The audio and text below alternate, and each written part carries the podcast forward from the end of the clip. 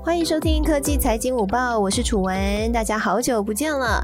那您现在所收听的是科技财经午报的 Podcast 版本。在节目正式开始之前，先跟各位来分享一个好消息，就是楚文将会在十一月十九号礼拜五的晚上八点，在台北诚品信义店的三楼举办新书分享会，会一起来聊聊《提问力决定你的财富潜力》这一本书当中，我里面有提到的一些我自己。如何从一个菜鸟记者，然后慢慢呢修炼提问的技巧，成为可以访谈，就是包括像诺贝尔经济学奖得主啊这些名人领袖的老鸟呢？哈，这一路上有什么样的心路历程？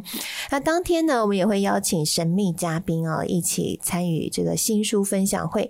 那如果您有空的话，邀请您可以空下时间，一起晚上的时候来跟我们面对面好好的聊一聊哦。那那天我也会帮大家。签书，同时呢，如果你来到现场的话，还有机会可以获得超值好礼，所以邀请大家十一月十九号晚上八点钟的时间，可以一起来台北信义成品店，哈，成品信义店三楼来跟楚文一起面对面。那今天呢，我们的科技财经五报为大家准备了很精彩的内容，我们邀请到了。不败教主陈崇明老师来跟我们聊聊最近总体总体经济啊，包括像石油还有升息环境，到底嗯对于未来股市会有什么样的影响？以及最近呢，或许你也听到身边有人说，房市跟股市到底要投资哪一个呢？感到很苦恼哈。今天我们来请教一下陈老师的想想法，以及呢，这个 ETF 是许多小资主的最爱，但你知道吗？主题式的 ETF 有些适合存股，有些适合做波。段到底要怎么分别呢？今天会请到陈崇明老师一起来跟我们好好聊一聊。那如果呢，你希望可以呃收到我们节目的资讯的话，也别忘了可以一起加入脸书社团“科技财经午报俱乐部”，我们相关的节目消息，还有一些节目播出之后一些相关的资讯啊和这个新闻等等，我们都会在社团里面互相交流、互相分享，邀请你一起来加入。好，那我们的节目准备开始喽。好，那现在时间是十二点零三分哈，先跟大家来报告一下目前盘市的情况。今天呢，这个台股是在十二点零三分的时间是上涨了五十四点，目前指数是来到一万七千一百二十一点，成交量还是差不多两三千亿哈，现在是两千四百八十七亿元。那今天电子族群呢是上涨的，金融族群呢看起来比较弱哈。那今天带头领涨的就是啊，航海王又重新这个扬帆。扬帆开船喽哈，长荣呢今天是大涨了六点六七个 percent，华航今天也是上涨这个。呃的阳明哈，今天也是上涨超过六个 percent 哈，通通都站上了百元俱乐部。那另外呢，这个华航、长荣航也蛮漂亮的哈。群创呢，今天成成交量也是放大，然后也是上涨超过两个 percent。好，那接下来呢，就是重点的一些财经的消息要补充给大家哈。最近台股呢，受到一个消息的激励，就是脸书他们宣布要改名变成叫 Meta，元宇宙的概念真的是非常红的。好，那这边呢。看到一个消息，我觉得非常有趣，就是 Nike 现在也悄悄布局元宇宙，已经申请了虚拟物品的商标。好，所以不只是脸书在做了，连 Nike 呢，现在也在十月底的时候提交了三个商标的申请。哈，那其中呢，其中有一个呢，就是关于这个元宇宙的部分。哈，好，那所以现在元宇宇宙确实是一个大家都在非常。呃，重视的一个题材和话题。那宏达电的股价也涨了蛮多的。好，大家可以特别留意一下。我们在下个礼拜的时候呢，将会在十一月十号，应该下周三的时候，我们会特别在节目当中一整集来聊元宇宙的概念，会请到相关产业的专家来聊哈。所以有兴趣的朋友可以特别的锁定，或者加入脸书社团，不会漏接我们的消息。好，再来呢，还有一个另外两个我觉得蛮值得留意的讯息，就是。嗯，到底什么时候要缩减购债呢？原本大家是预计说应该会是在十一月进行嘛，哈。那呃，应该说呃，缩减购债现在是比较确定啦，应该是今年十一月可能这个联准会这边就会开始缩减购债了，这个部分。普遍市场是有一个共识的，但升息时间点是什么时候呢？现在有一个最新的调查结果显示，CNBC 他们公布一份新的调查，多数市场投资人认为说，联准会可能会比原先预估的更早升息，最快时间点会在明年的七月。好，明年七月就会升息了，意思就是这场资金派对可能就会先收起来哈。那我们待会呢也会请教一下老师怎么看这样的一个讯息哦。这七月份升息可能对于股市会有什么样的影响？我想这应该也会影响到。接下来我们另外一个话题，要投股市好还是投房地产好？好，再来一个是总体经济面的消息，是 BP 这个英国石油这一间公司啊。英国石油可以说是世界上六大石油公司之一，哈，这角色非常的重要。那 BP 的财务长呢，他们最近对外表示说，全球的石油需求已经回到了疫情爆发前曾经出现的每日一亿桶的关键水准上方。好，这句话意思就是。现在石油的需求已经大幅回升了。我觉得这一则新闻比较值得留意，也比较有亮点的地方是在于说，嗯，其实目前的全球航空业还没有恢复到疫情前的水准，但是石油的需求已经回到了一亿桶的水准了，哈，所以是算是比较提前反应。那这个需求是来自哪里？那是不是代表真的整个经济的景气现在是嗯非常乐观的啊？整个消费消费。呃，未来我们的展望可以是很乐观的。我觉得这一块呢，我们待会也会请老师来好好的跟我们分享一下啊。好，那另外一个是关于台湾的消息，就是我们要感谢一下张忠谋先生啊，就是前台积电的这个董事长张忠谋董事长呢，他将会确定会代表台湾参加 APEC 的经济领袖会议。那这是他第五次担任领袖代表来参加了。那这一次呢，他们会来他的首要任务，其中一个就是要争取其他会员国支持台湾加入的 CPTPP。好，CPTPP CPTPP 呢，就是呃从原本这个美国倡议的 TPP，但美国自己退出了哈，后来日本就出来主导了。另外组织成为这个 CPTPP 跨太平洋伙伴全面进步协定，这对于台湾来说非常的重要。就是如果能够挤进的话，对我们未来的经济发展蛮重要。那因为台日其实关系蛮不错的，所以也成为台湾现在的一个希望。哈，那这一次张忠谋董事长可不可以呃争取到其他国家的支持，就是还蛮。呃，蛮受到外界的瞩目的。好，以上呢就是目前整理我觉得比较值得讨论的部分。那我们想要先来请教一下陈崇明老师了。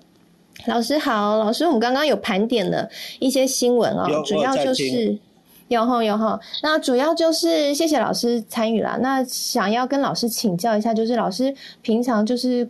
关注这个财经新闻啊，还有在观察股市啊，这么多年啊，其实像石油，石油的需求量，应该就是一个影响市场。整体方向一个蛮重要的关键点嘛，然后还有另外一个最近是影响市场，就是到底什么时候会升息哦。所以老师自己怎么解读这两项讯息呢？我们呃，我们先讲石油好了。这个石油的需求怎么会回升的这么快？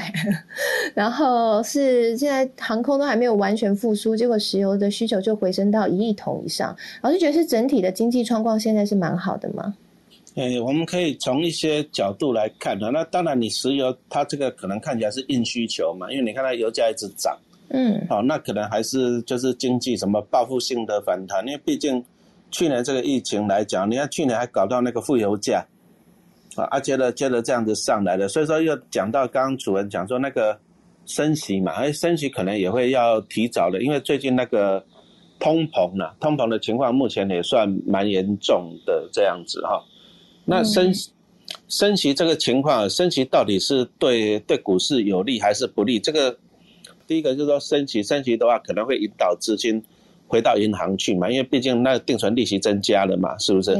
哦，升息通常理论上是对股市不利的。那通常以前啊，如果说股市不好的时候就降息，那把钱从银行放出来到股市就会好。所以说以前呢，以前升息跟股市就是有点跷跷板的那种感觉了。啊，但是但是我们又从另外一个角度去看，为什么它要升息？那像刚楚文讲的，可能还会提早嘛，是不是？对啊，所以到明年七月，所以其实还蛮快的哦。那通常它升息也是表示他觉得经济不错啦，如他也不敢在经济不好的时候升息，因为那个是更更重大的打击嘛。嗯。好，所以说升息其实对股市来看哦，我我个人觉得就中性看待啊，因为毕竟。升息也代表的就是说，哎，景气不错，经济状况不错，它才会在这个时间点升息，所以说我对于升息对股市来讲，我个人是算中性了哈，中性来看待这样子。嗯，然后再来我们比较观察的一点，还是说，因为毕竟啊，你看从去年，其实不要讲去年，你看从那个金融海啸到现在，是不是全世界印了太多钞票？对。那那这个东西一定就是会造成那个通膨。对。哦，所以说你看最近台湾，你看那像刚刚主任也讲到那个房价什么都在上涨嘛。嗯。哎，那不是包含房价，你看我们现在去吃牛排、去吃把费也都涨价呢。对啊，我那天去买那个番茄，好像四颗就一百五，哎，我整个傻眼。你买什么番茄啊？用牛番茄啊！我看那个超市之前的价格，傻眼。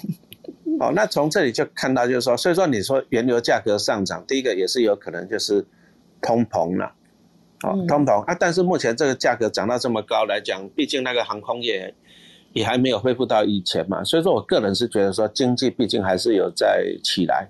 哦，那它还是真的有那个需求存在。哦，那以投资人来讲啊，为什么房价最近又涨涨这么凶？哦，其实原因也很简单，就是说，第一个最主要还是通膨，就这么简单。那因为土地这种资产，这种毕竟是比较稀缺的。好，然后再来就是从去年开始啊，其实去年你看股市从低点再涨上来，哎，那个你看那美国、台湾，你看那个指数都 double 呢。嗯，那你以以有钱人来讲，你看他只要股市一 double，那他赚到的他的资产也是 double 嘛，是不是？对。那 double 以后呢，他钱那么多，那有钱人你你为他会这样子想啊？那现在钱那么多，而且他赚得快，所以说他会选择去哦，把一些钱 parking 在那些就是我们比较保值的，不会受到通膨伤害的。那当然，房地产来讲是是最主要的选择之一嘛，对不对？嗯，那我个人是这样觉得，我觉得有钱人买房子，其实大家都在那边讲说啊，你买那么多房子，可是有有些人去看，好像你你的房子，哎，比如说你新力区，哎，晚上好像很多大楼都没有开灯，好像就只有玛利亚在住这样子，没错吧？啊，对，很多都投资客了哈，其实竹北也是这样啊，就是很多房子都暗暗的。嗯，那那我后来我自己自己是另外一种体会啦，就是说。其实啊，有钱人他就是把钱 parking 啊。我举个例子来讲，比如说像去年，哦，到现在台湾股市从八千五到一万七嘛，这样赚一个 double 嘛，哦。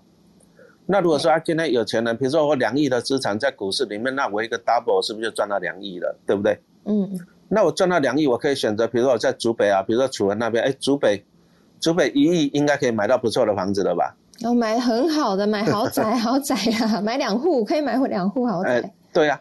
那我就去买个两户豪宅，我把一亿就 parking 在那里。所以说，你看哦，你看那新一区有些豪宅哦，那那个豪宅有些大户去买，他是用 cash 的，他不用去那个贷款。嗯，那他他最主要他是把资金 parking 在那个房子。比如说，我就去去竹北买个一亿的房子，对吧？我把它 parking 在那里，我的一亿的资金 parking 在那里，那我房子我不一定要住，我也不一定要拿去租人家，因为那个利息太少了。可是我房子在那边就是我的一份资产，那我就等嘛。你搞不好搞不好又等到了那个股市大跌，那我这一亿的房产，我可以去跟银行，哦，再去把钱给他借出来，因为毕竟现在的利率真的也是太低了。嗯，好，那我再去把再去把钱借出来，那借出来以后呢，我只要在危机再入市一次就好了。那我又赚了，比如说我一亿的房子去借个五六千万，对不对？那我碰到一个危机，危机来了，我再去借。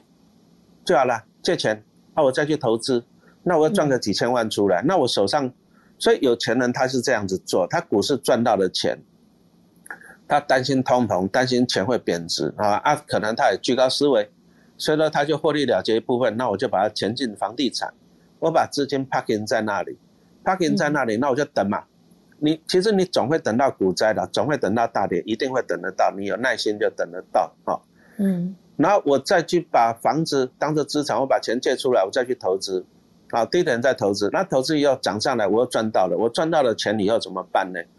我一样再去买房地产，我再再继续把钱 parking 在那里，所以说他是把房子啊当做一个资产，那再这样灵活的运用呢。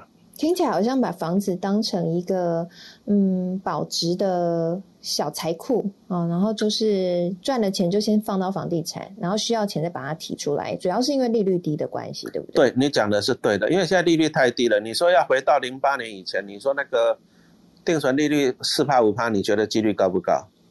应该是蛮低的。我我个人觉得是回不去了啦。其实，在我年轻的时候，我们都还看过那个定存八趴嘞。嗯啊，但是我个人我觉得那个那个利息是回不去了，因为全世界各国啊，你有没有发现他们其实他们还是希望温和性的通膨？对。那温和的通膨其实就是促进经济啦。那你如果说你定存利率那么高，你再回到以前那个十趴的水准的话，那通膨不见了，大家钱都放到银行去就好了。嗯，啊，所以说以以全世界各国来讲啊，你你会发现哦，其实我们以前讲说经济，以前我们在讲，它大概十年会一个大循环，啊，就是很坏。可是你看到从零九年开始，哎，好像。到现在好像看不到一个大循环。本来在去年疫情来，我们觉得说，哎，要再回去了，啊，就是回到以前。你说像零九年那时候，哎，股市动不动就砍一半嘛，啊，以前零九年那时候。可是你看，你看这一次二零二零年这个疫情一来，全世界各国也不让股市下去啊，你看就拼命印钞票，拼命印钞票，就硬把股市撑起来。哦，那我现在是观察，就是说，好像现在全世界，包含美国了，以美国为主，好像碰到只要碰到这种危机了。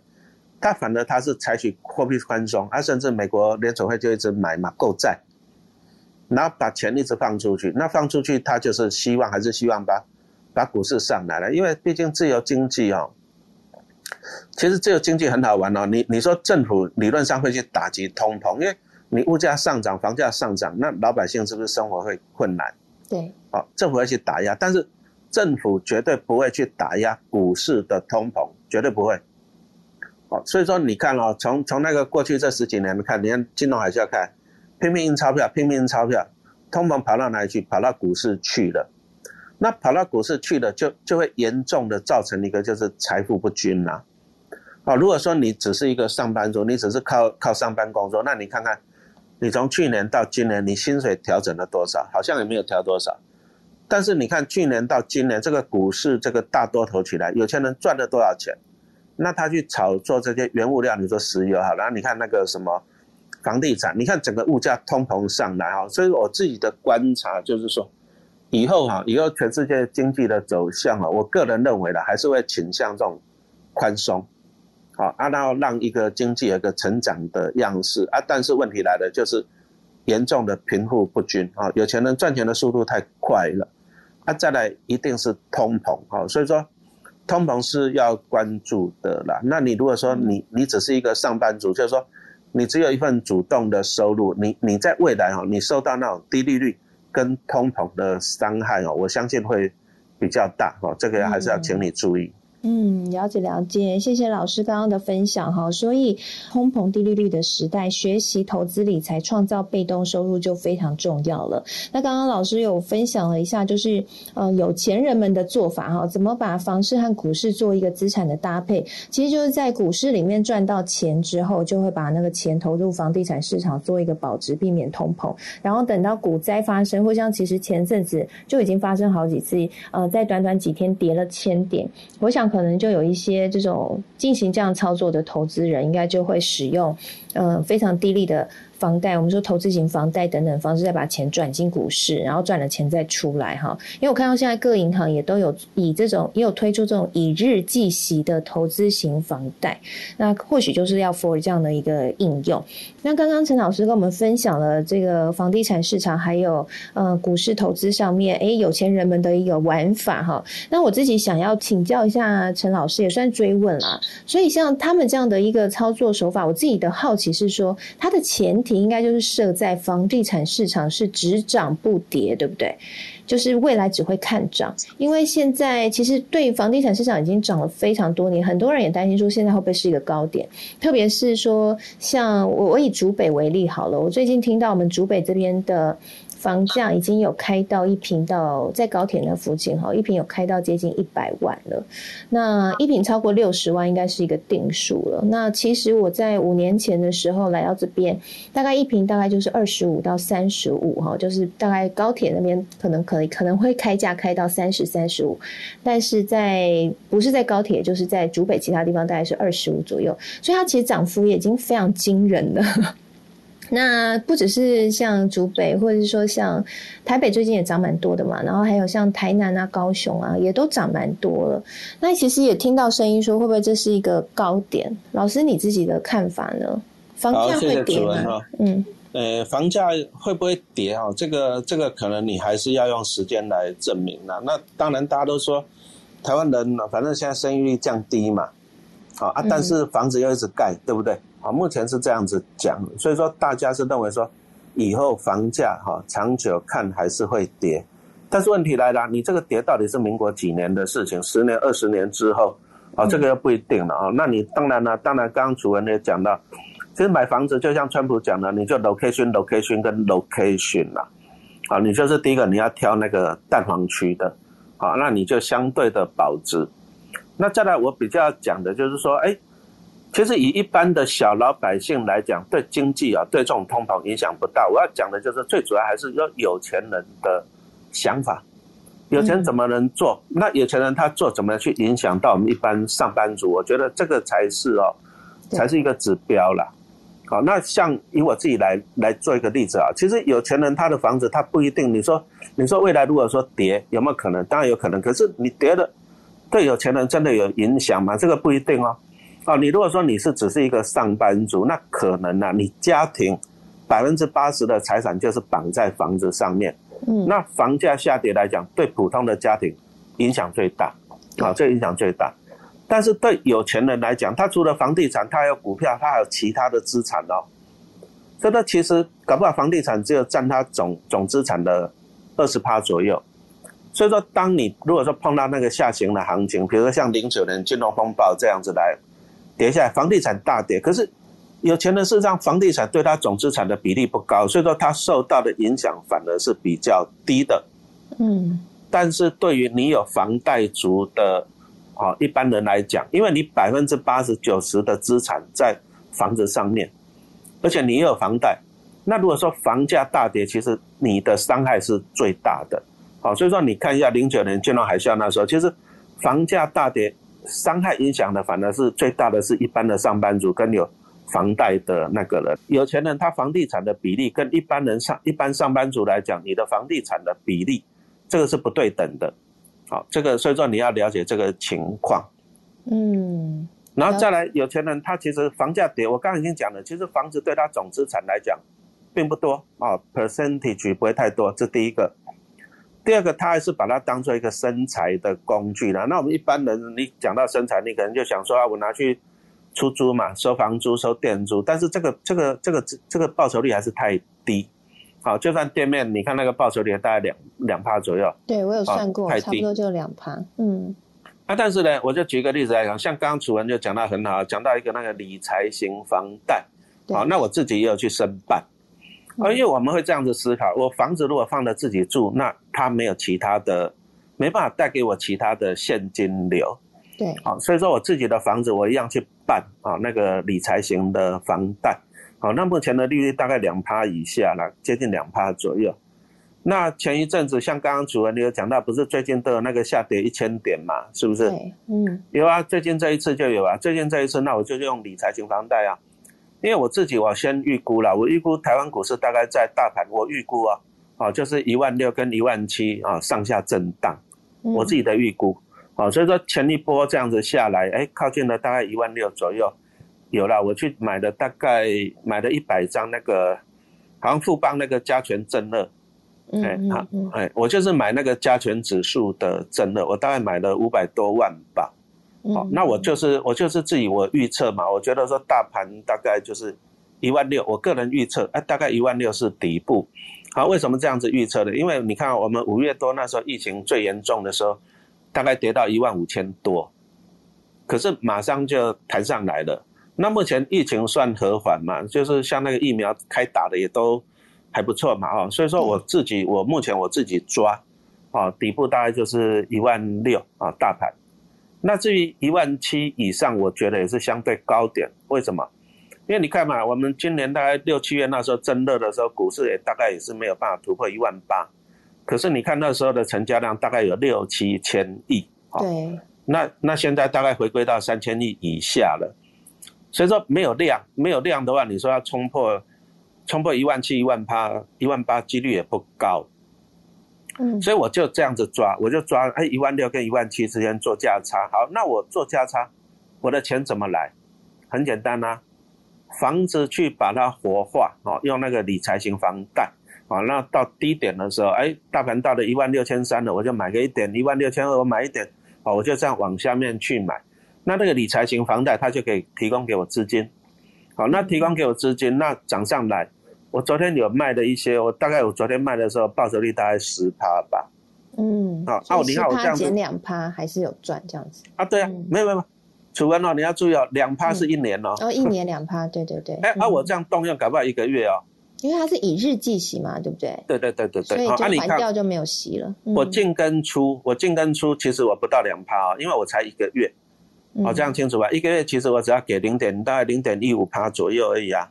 嗯嗯。那我零点一五趴左右，那你看我赚个八趴十趴就跑了，我只要还零点一五趴利息。那你看我这样子是不是无中生有？我这样就无中生有。那你看我买了一百张，我大概赚了几十万吧。好，那你看我就是把房子当做一笔资产，那我就去股市里面进进出出赚这个钱，那我赚这个钱。所以说，其实啊，你将来房价跌，对我来讲影响不会太大了，也不一定会跌嘛。啊，就算你比如说啊，十年、二十年后跌了，那我这段期间我利用它来投资，我赚到的钱其实哦，已经超过那个跌价的损失嘛，对不对？嗯嗯。啊，说不定房价还上涨呢。嗯。好，那我今天要讲的就是说，有钱人他会去利用房地产这种东西来帮自己获利。那我获利完了以后怎么办？我当然再去买房子，我再把钱 parking 在房子那里呀。老师这边就是我好奇的地方。好，那既然说这个投资股市的报酬率这么好，哦，就八趴十趴哈，那为什么这个赚了钱之后不再继续投到股市，而是要把它先放回房地产呢？啊，没有那个，哦，那个是这样子啊。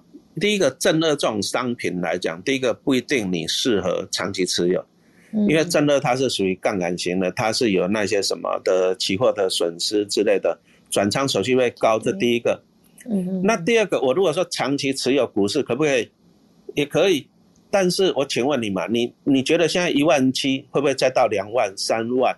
几率高不高？可能也是要长期嘛，是不是？嗯嗯嗯。那在这个长期的过程中，那搞不好中间一定会有来来回回、来来回回啊。比如说你看哦，像在今年，我举个例子，像今年那个一万五千多，五月的时候到现在啊一万七千点，那其实来来回回我大概做了三次。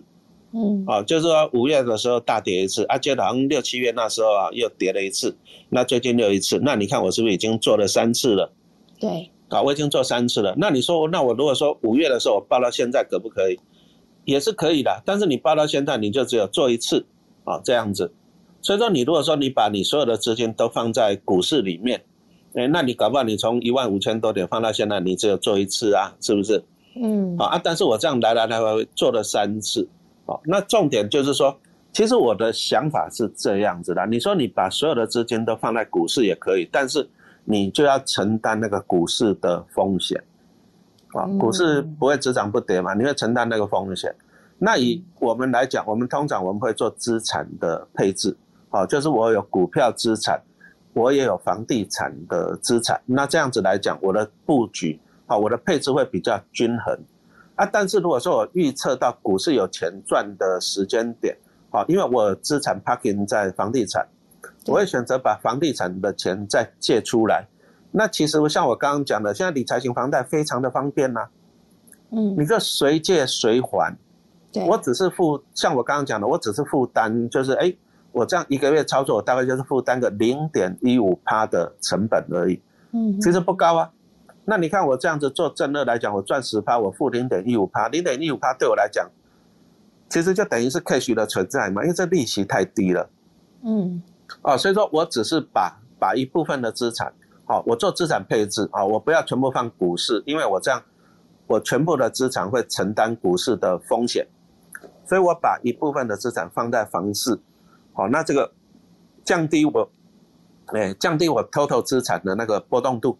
哦，波降低，第一个降低波动度，第二个，因为土地还毕竟还是算稀缺的资产呐，那将来啊，通膨来讲的话，它其实它反而会受惠。好，那再来就是因为现在利用现在的低利率，那我再把它活化。所以说，有钱人去买房子，它是累积资产。对。那利用房子、理财型房贷来来投资股票，它是把资产在活化的过程啊，再把它活化而已。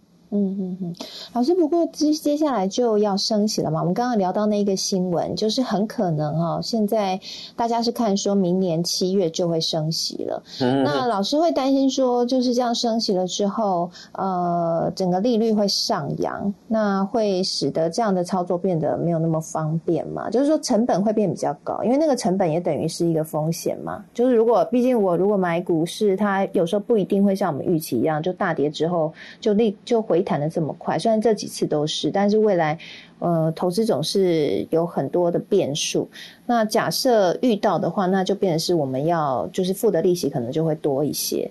那老师自己怎么去评估说这样子的风险，自己呃风险是不是可以承担呢？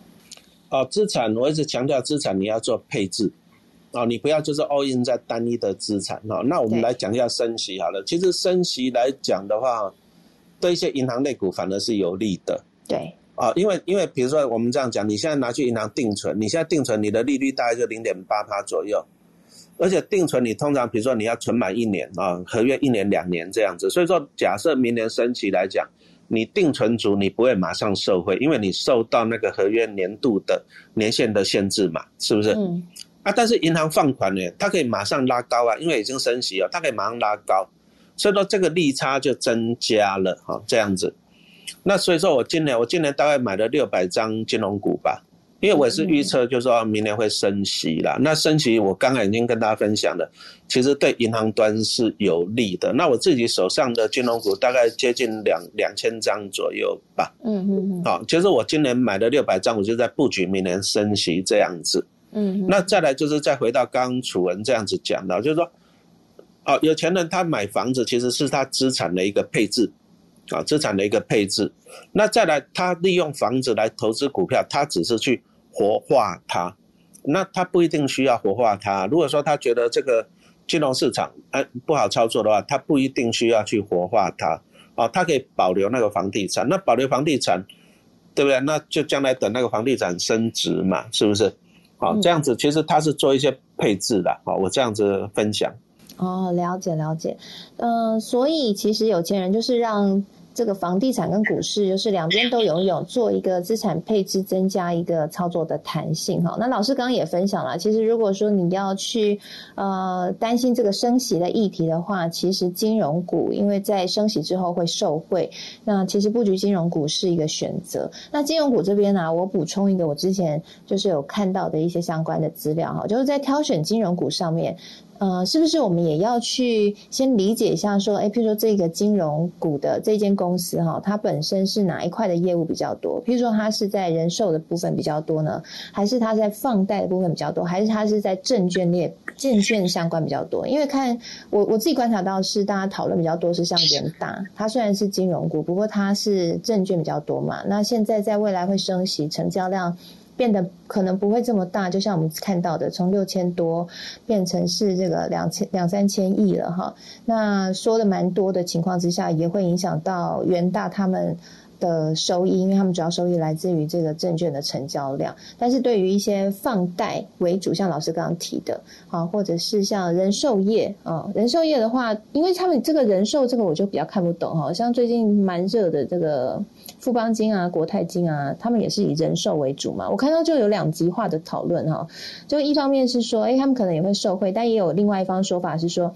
像，因为他们人寿主要资金也是拿去投资股市，未来股市可能不一定那么好，所以他们可能可以赚到的相关的这些利润也会减少。我不知道老师的看法是什么呢？好，谢谢主任哦。其实刚刚主任讲到一个重点啊，虽然都是银行金控，但是它主要的业务哦还是不一样的。比如说像刚刚讲的富邦跟国泰嘛，对，他们就是双引擎，就是寿险跟银行。那当然银行的银行，他们比如说像什么世华银行啊、富邦银行，这个获利还算稳定啊。那他们今年获利大爆冲，最主要原因还是他们那个寿险端的海外投资收益的。因为你看到美国跟台湾，你看去年、今年股市是不是大好？所以说他们这个投资收益赚了非常多的钱，哦啊！但是你要看哦，因为去年毕竟全世界股市是从那个你说刀琼是从一万八到现在三万六，台湾从八千五到现在的一万七嘛，你看它涨了一个 double，所以说他们这样子去年跟今年受惠蛮大的，国际股市上涨，可是现在毕竟在高点了，所以说这些寿险金控来讲，它明年啊这些的收益啊，我们自己预估也是没办法像今年这么好了，那也就是说 EPS 应该会掉啊，没办法再维持到今年。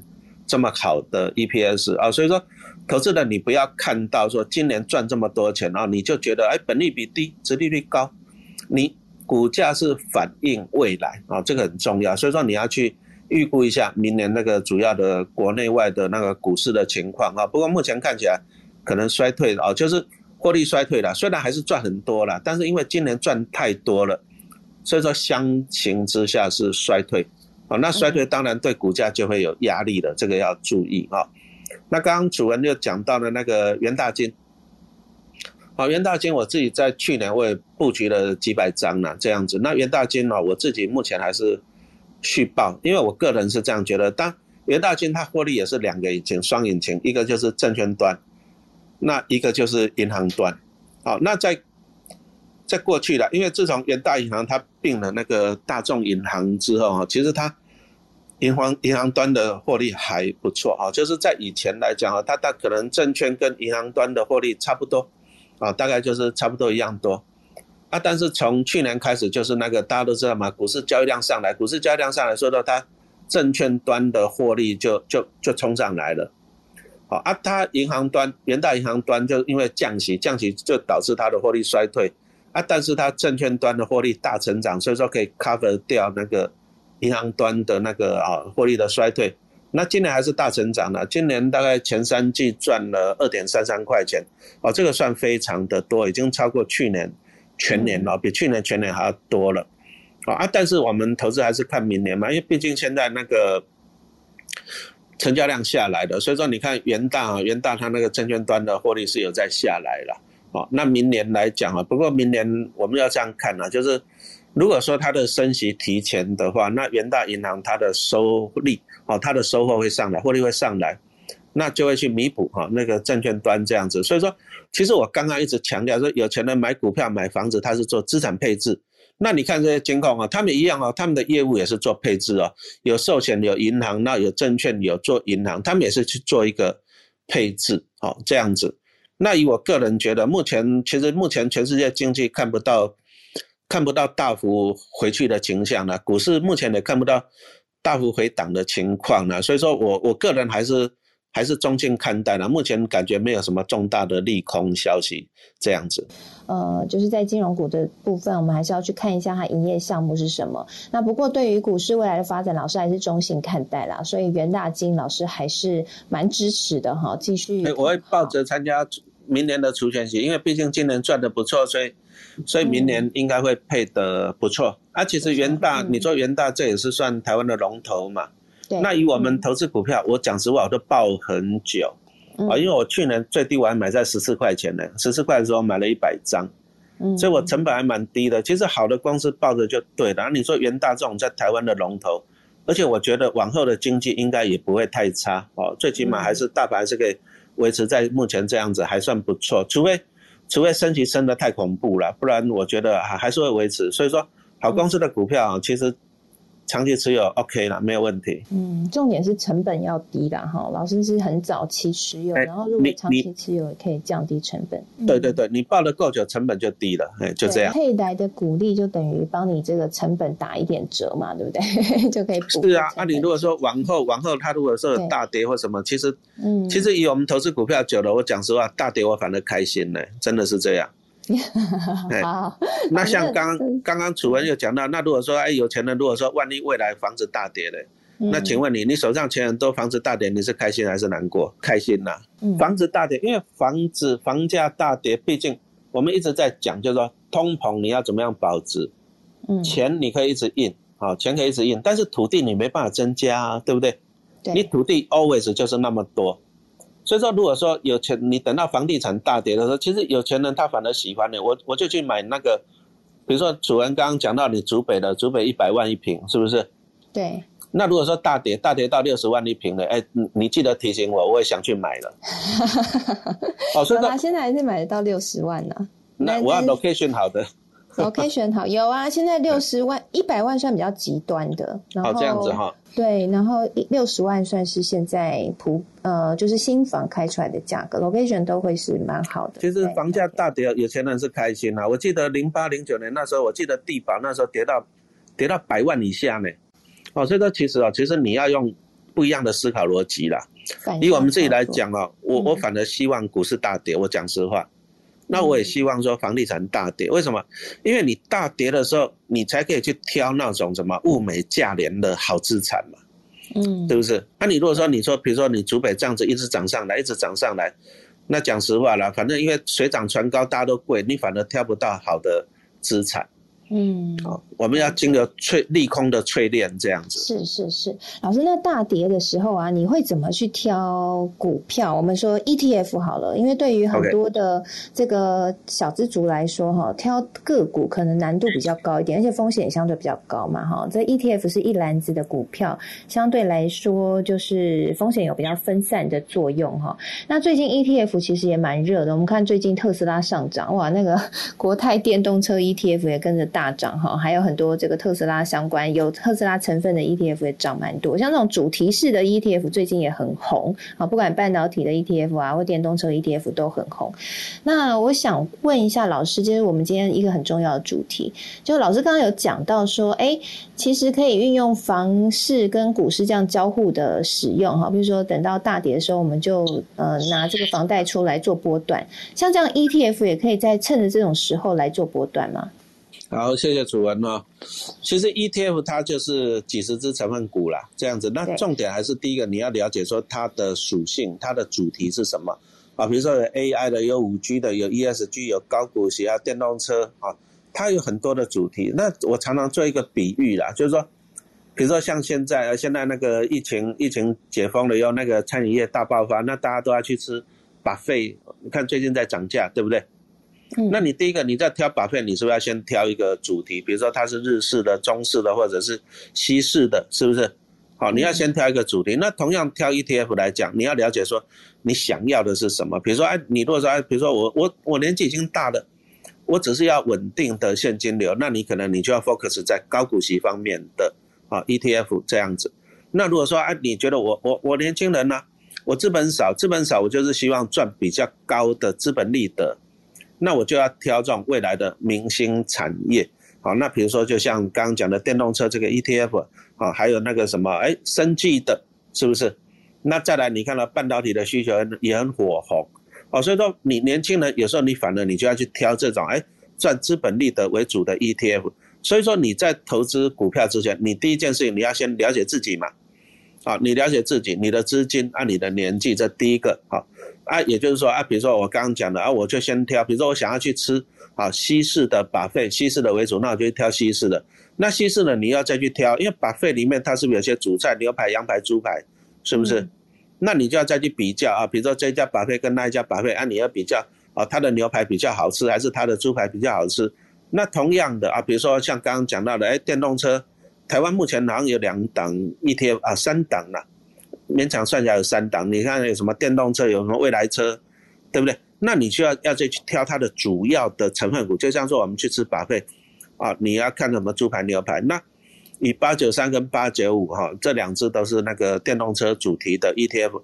接着我就讲说，你挑了以后你要看它的主菜，啊，比如说他们的前他们都包含了什么那个 Tesla 啊，Tesla 跟 Nvidia，他们这个都是前两大的持股。啊，但是好像我记得是零零八九五，它第三大就是台积电，啊，就是说它的主菜又不一样。这个其实投资的呢，你第一件事情你要挑 ETF 来讲，你要挑一个主题，啊，啊你要去研究它。就像说我刚刚讲的，你要吃中餐，你要吃西餐，你要吃日式的，啊，你要先去挑，好挑一个适合你口味的。再来，你去观察里面最主要的成分股，好来做判断。就像说你去吃，哎。这个沙西米不错啊，那个有帝王蟹啊，这个有牛排，是不是这样子？嗯，你就把它当做挑挑餐厅挑把费了啊。但是哦，通常呢，我们要去吃餐厅吃把费，我们都要做功课嘛。对，上网去查资料。那现在的问题就是，现在的 ETF 真的是太多了啊，太多了，很好玩哦。以前因为挑股票困难，以前股票几百只、上千只很难挑股票，那我就买一个零零五零，台湾市值前五十大，搞定收工，不用研究股票，对不对？现在是 ETF 太多，你变成挑一挑选 ETF 困难了。好，那所以说我就出了这本书，好，来跟大家介绍这个国内外所有的 ETF，好，那给大家了解。其实你要挑 ETF，我给大家一个建议，第一个你要看你的收入稳不稳定，你的年纪。好，因为你如果收入稳定，你又年纪大，你就选高股息的；，啊，你年轻人，你想要赚比较资本利得，你就挑未来明星产业，什么半导体、电动车、什么生技类股这方面啊。但是半导体、生技类股、电动车，它又分了好几只 ETF。那你就要从它的成分股去挑主菜这样子啊。那我书里面都有跟大家介绍了，功课还是要做，因为现在 ETF 真的是。太多了，多了。对，老师在书里面有一个我觉得蛮有趣的重点，就是有跟各位讲了一个观念，就是说，呃，这个主题式的 ETF 啊，不是每一个都可以买来存股，因为我看现在市面上很多一些说法是说，哎，ETF 你就定期定额啊，你只要看好这个主题，你就定期定额慢慢布局，慢慢存。但是你在书里面说，有些 ETF 它不适合存，它只适合拿来做波段，到底我们要怎么去区分？好，谢谢楚文哈。其实有些你要做波段来讲啊，第一个你说正二跟反一这种类型的 ETF，我是建议做波段了，嗯，因为你要了解，因为正二跟正二跟反一它就是持有期货，第一个它没有配息，啊，重点是它没有配息，然后再来就是说，因为它是持有期货，它有期货转仓的很多的那种成本，啊，它有这些成本，所以说你长期持有，那你那个你那个会减损哦，你会一直减损哦。啊，那你看最具代表性就是去年那个原油正二嘛，啊，原油正二这种，就说你连接到商品的期货，这个请你哈把风险摆在第一位，啊，可能大家都觉得说啊，那 ETF，比如说台湾股市，我们是有涨跌幅限制嘛，是不是？但是你如果说成分股你是连接到海外的，那不一定有涨跌幅限制哦。那你你再想想看哦，你我们拿原油正二做一个例子了，请问你油价有没有涨跌幅限制？期货没有，对不对？那你放到台湾股市，你要给它两倍 double 下去，哇，那就很恐怖哦。它曾经一天就跌四十趴哦。所以说，你如果是正二反一这种 ETF，请你哦不要长期持有。那这个我们就会倾向做价差，这第一个。好，那第二个来讲啊，有些我们你说要长期持有，跟还是做短线价差。好，我拿美国道琼斯来做一个例子。然后美国毕竟现在还是算哎全世界最大的经济体啊，好像是这样。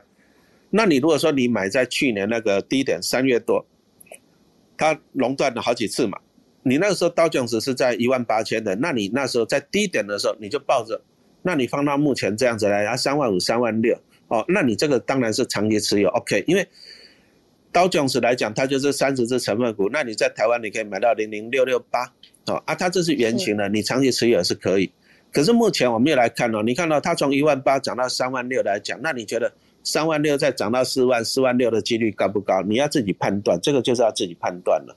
好啊，如果说你觉得哎，好像几率不高，它可能会上下震荡，因为毕竟缩表跟升息对股市还是会造成一些的影响。好，那你如果说你判断觉得三万六到四万，四万六的几率不高，它可能也是在啊，比如说三万四到三万六上上下下，哎，那你如果这样判断来讲，你长期持有不划算哦，因为你长期持有。它就是上上下下嘛，那你就做价差，你反而你会赚更多啦，是这样子。所以说你要了解 ETF 它的特性。嗯哼，所以这样归纳起来，就是说，如果这个 ETF 它没有配息，没有涨跌幅限制，那这样的 ETF 就比较适合做波段，比较不适合存股。好，我要强调一个，就是波做波段来讲哈，要看你自己的操作的功力。其实我觉得投资股票最输输的，通常是输给自己啦。我们都知道股票你要低进高出嘛，我们都知道。可是，一般的人是怎样？高的时候你过度兴奋，你就拼命买，就你就套在高点。对。啊，低的时候呢，你恐慌，你就拼命卖，就你是卖在低点，那你反而变成高进低出。哦，所以说你要做价差，第一个，请你先衡量自己的功力，这个很重要。好，第一个，那我是给大家做一个建议的，就是说你，我是选择你，你如果说啊，你，我们选择那种可攻可守型的，哎，会比较好一点。什么叫做可守型？就是说啊，我我大不了套牢，那我可以领你股利啊，比如说领个五趴六趴啊。举个例子来讲啊，像零零五六嘛，对不对？我大不了套牢，我就领你个五趴六趴，是不是？那既然你套牢了，你都还可以领五趴跟六趴，那你反而你要积极的赚价差，因为这样子你才可以赚更多嘛，对不对？对。好，那我们去统计零零五六，你给他看过去，其实过去的资料都显示了，哦，它是有做价差的空间的哈。那为什么它有？其实你要了解一个 ETF 的特性，哦，就是零零五六它就是标榜高股息。所以说，它基本上它会把它领到的成分股的股利跟资本利得都配给投资人，那它在配的过程中，它的净值就会掉下来，好啊，所以说你看零零五六它的股价大概在三十块以上哦，你看它成立也这么多年十几年，你看它到了三十几块都会掉下来，就是因为它一直的配息给投资人，它的净值就会掉下来，所以说它上面是有一个什么样子啊锅盖了。啊，但是它如果跌跌到便宜，你说像去年疫情的时候最低跌到二十二块，哎，它跌到便宜的时候，投资人又觉得说殖利率高了，哎，它又慢慢的上来，所以你看零零五六它的走势长期就是下有铁板，上有锅盖，好，那你如果说抱着它，你大概最近三年大概五到六趴的殖利率，啊，但是呢，我们反而利用它，哎，铁板区买啊，锅盖区卖掉，其实这个报酬率会更高，哦，大概是零股息的两到三倍。我们是希望说让你多赚了，嗯嗯嗯，这样其实也等于说比操作个股做波段来的安全一些了哈，然后也可以享受。安全很多，然后也可以做到波段了哈，满足那种短期厮杀的快感哈。不过这个还是提醒大家，就是这个是小资主，如果你是超级超级小白的话哈，还是因为这个要练心脏，所以还是建议大家练好再来哈。因为不做波段难度还是高一点。不过如果你觉得你自己从新手小白开始想要试试看这个从零股利到做波段的话，你可以先从 ETF 下手。刚刚讲，哎，高股息的 ETF 会比较好，像零零五六、零零八七八。哦，啊，你如果说你你你做价差，你万一你做失败被套了，你大不了零股利啊，零股利嘛，哈，哎，都有五到六趴，还不错。对对对，好，那老师，那我想再追问一个问题，是跟刚刚房地产结合的问题。那刚刚我们讲到是说，用理财型房贷可以在呃股市大跌的时候，我们可以进场，然后去抢这个反弹做波段哈。那另外，我想请问是，除了理财型房贷之外，我们看到其实最近可能有些朋友他们持有房地产，哎，房地产大幅增值，哎，银行就抠他说，哎，可以增贷哦。像我最近有一些。呃，朋友哈，他们就在考虑说要不要增贷哈，因为可能这个房地产增值，他们有要卖掉他的房子嘛，但是银行说可以多增贷。那你觉得，老师觉得是不适不适合可以拿这些增，就是适不适合使用增贷，然后拿这个增贷的钱再投入股市去买类似像这种呃零零五六啊 ETF 啊来做价差或者做长期持股呢？好，谢谢啊，其实。银行理专给你的给你的建议，你就参考一下。你要了解它背后的原因呐。哦，那银行为什么要要你增贷？他现在就是银行钱太多，他现在利息那么低，就是银行钱太多，所以说他会想要尽量把钱放款出来，那他可以赚到一些利息。好，所以说你要晓得，他们给你建议哦，其实都是想要多赚你一些那种利息跟手续费哈。所以说，如果说人家银行理专给你建议的话，你真的你要。小心的判断一下哈，这个是很重要的哈。那你如果说要增贷哦，我们常常一直强调你要你要去预测未来了，哦，那我是不建议你贷到满贷到饱，因为你你要看哦，你借钱投资跟借钱买买房子哦，请你哦，第一个你要评估自己还款的能力，这个非常的重要，你要评估哦。那你如果说你要增贷啊，比如说你增贷个几百万。那你就要做最坏的打算，就是第一个，万一你去投资股票，那你买的股票，呃，刚好又跌了啊！你你假设你买高股息 ETF，结果你又很衰，它又不配息了，请问你，你靠你本业的薪水收入，你还不还得起这个贷款的利息？这个很重要，你要先抓在第一点评估。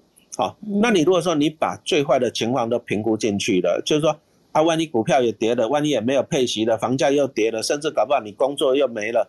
你还可以撑得上半年一年，哎，那这样子才是相对安全哦。我我还是要先讲一下警语的，就是说，你要借钱投资股票可以，那你一定要还得起，做最坏的打算，这是第一个。好，啊，你如果说评估了以后，你你觉得说我各方面的风险测试我都 OK 了，那当然你可以选择去增贷一下嘛。那比如说我就举个例子来讲啊，像那个零零八七八也是公告的要第四，哦，他今年要再配第四次了，那他。今年大概殖利率也有到六趴哈，零零八七八它是季配息，好一年配四次。那我拿它全数举例哦，好，比如说那陈老师我就去借借了一千万去买零零八七八好了。那借一千万来讲，我如果说要领股利，我们的数学算盘就是这样子嘛。我借一千万，那我领六趴，好，那我可以拿到六十万，六十万我再去缴房贷利息嘛，是不是？那你如果要长期投资零股息的，就不要办理财型的，因为这个利率比较高，你就去办一般型的房贷。那目前大概，嗯，大概一点三级就有了嘛，是不是？对，嗯。那你看啊，我借一千万，我领股利领了六六十万啊，但是我只要缴银行利息，缴个十三四万，那我中间这个价差，哎，还不错嘛，我就赚四十几万嘛。哦，这个是理论上这个数学是 OK 的，这个数学是 OK 没有问题。但是我讲到了第一个，你要评估，那万一明年他不配息，我说万一或者万一他配息少了，好，你自己的本业有没有办法去缴得起利息？这个很重要，这个是第一个评估的。那第二个评估的方法就是说，那万一明年银行升息了，哦，升息到两趴，那你利差的空间减少了，好，这个也是要评估啊。那万一它股价下跌了，你也是要评估了。